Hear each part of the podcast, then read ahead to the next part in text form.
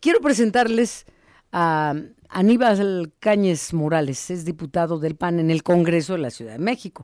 O sea, escuchábamos al Senado, pero vamos ahora al Congreso de la Ciudad de México, porque ¿qué pasa con la sesión para la ratificación de Ernestina Godoy? Eh, hola, buenas tardes, diputado Cáñez, ¿cómo le va? ¿Qué, ¿Qué tal, Adriana? Muy buenas tardes, un saludo a ti y a las personas que nos escuchan.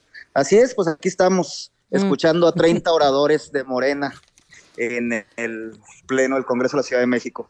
Tú, tú fuiste de los que te quedaste a dormir ahí, porque la vez pasada, recuerdo, que le impidieron la entrada, a, solamente permitieron el ingreso al Congreso de la Ciudad de México a los legisladores de Morena, los demás los dejaron afuera, ¿no? Es correcto. La realidad de las cosas es que no podemos confiar en una mayoría que no privilegia el diálogo ni el consenso, que para ellos la regla es imponerse. Y ante esa situación y con el antecedente de la ley Godoy, en el cual, como bien refieres, no tuvimos oportunidad de participar en la sesión en generar un verdadero debate democrático, es que las y los diputados de la oposición tomamos previsiones y desde el día de ayer estamos aquí en el recinto legislativo de Donceles buscando este, inhibir cualquier posibilidad de que no nos permitieran cumplir con nuestra función constitucional y, están completos en esta sesión tan importante. ¿Están completos? Sí, estamos estamos la oposición completa y lista, el grupo parlamentario del PRI completo, el grupo parlamentario de Acción Nacional de Movimiento Ciudadano y del PRD.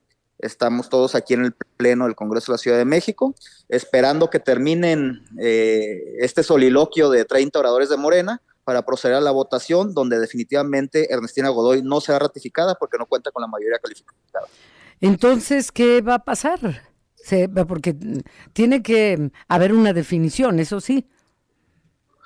Sí, en este momento eh, estamos eh, discutiendo un dictamen que constituye la última etapa del proceso de, de, ratificación, que vale aclarar que este es un proceso que nosotros tenemos impugnado a través de una acción de constitucionalidad porque consideramos que es contra lo que establece la Constitución. Pero bueno, una vez que el dictamen no sea aprobado, eh, la fiscal continuará en su encargo hasta la primera semana de enero, que es cuando concluye el periodo por el cual ella fue elegida.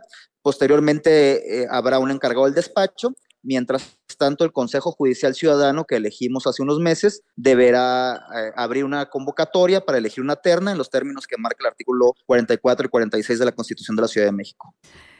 Entonces habrá que esperar a que esto fluya de, de, esa manera en el Congreso de la Ciudad de México, porque no tiene la mayoría que requiere Morena con sus aliados. En el Congreso de la Ciudad de México están el PT y el Verde también con Morena.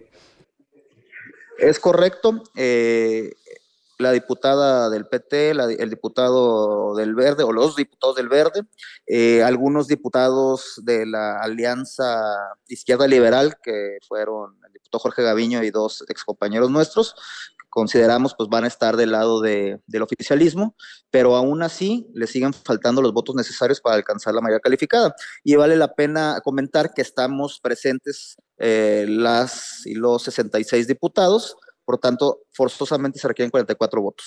Sí, sí, no, no, no, no los completan. Entonces, esperaremos lo que nos indicas, diputado del PAN Aníbal Cáñez Morales, del Congreso de la Ciudad de México. Gracias por la entrevista. Buenas tardes. Gracias. Buenas tardes a, tus órdenes. A ti.